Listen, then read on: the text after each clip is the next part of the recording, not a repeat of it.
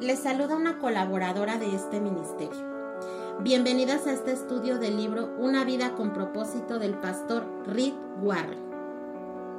Nos encontramos en la segunda semana de este estudio de 40 días sobre nuestro propósito aquí en la tierra y estamos muy emocionadas por comenzar con el primer propósito titulado Usted fue planeado para el placer de Dios porque Dios lo ha plantado como vigorosos y esbeltos robles para su propia gloria. Isaías 61:3.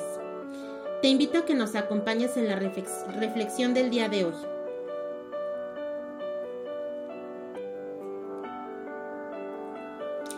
Bueno, amadas, porque tú creaste todas las cosas, existen y fueron creadas para ser tú su agrado.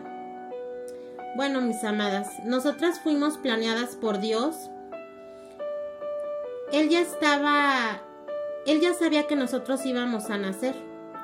Él estaba sonriendo y estaba lleno de gozo al saber que, que estaríamos aquí en este mundo. Dios no necesitaba crearnos, pero decidió hacerlo para su propio deleite. Qué hermoso, ¿no, amada? Saber que, que en los planes de Dios Él ya los, nos tenía contempladas para su propio deleite. Y bueno, uno de los primeros propósitos y de los más importantes en nuestra vida debería ser agradar a Dios. Comprender esta verdad es la prueba de cuánto valemos. Y no, y no tenemos que sentirnos nunca insignificantes o poca cosa, porque el Señor nos, ha considerado tan importantes que nos creó para la eternidad. Imagínense, hermanas, nosotras vamos a vivir con Él por la eternidad.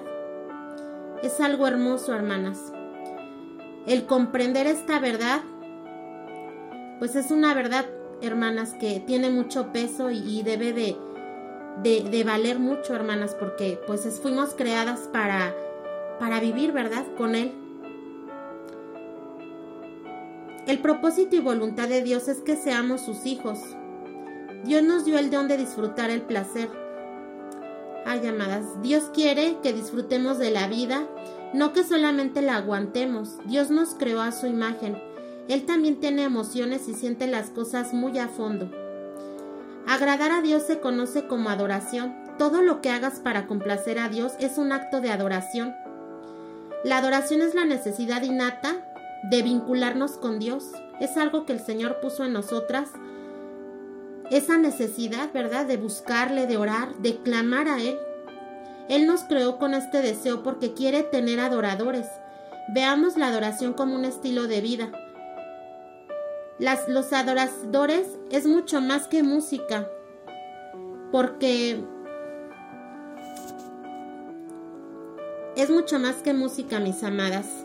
Es algo, ¿verdad?, que nace pues del interior, ¿verdad?, del adorar es algo que el Señor ha puesto, ¿verdad?, en nuestros corazones, no es solamente pues para el culto o para ocasiones especiales, sino realmente la adoración debe de salir pues todo el tiempo, mis amadas, desde que abrimos los ojos hasta que termina nuestro día, debemos de terminar pues con una actitud, ¿verdad?, de adoradoras, de adoradoras en espíritu y en verdad.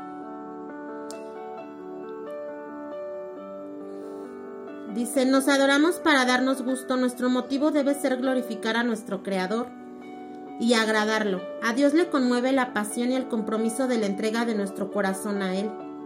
Bueno, mis amadas, la adoración no es parte de tu vida, debe de ser una forma de vida. Debemos adorar a Dios continuamente y alabarlo durante todo nuestro día. La alabanza debe ser lo primero del día y lo último antes de dormirnos. Cualquier actividad puede transformarse en un acto de adoración cuando lo hacemos para alabar, glorificar y complacer a Dios. Este es el secreto para una vida de adoración. La verdadera adoración se trata justamente de ello, permanecer en su amor y estar completamente enamoradas de Jesús. Bueno, mis amadas, eso es lo que corresponde pues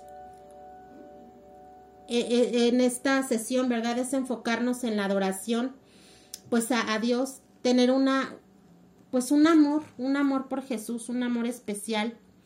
Y debemos de pedirle a Dios que nos ayude.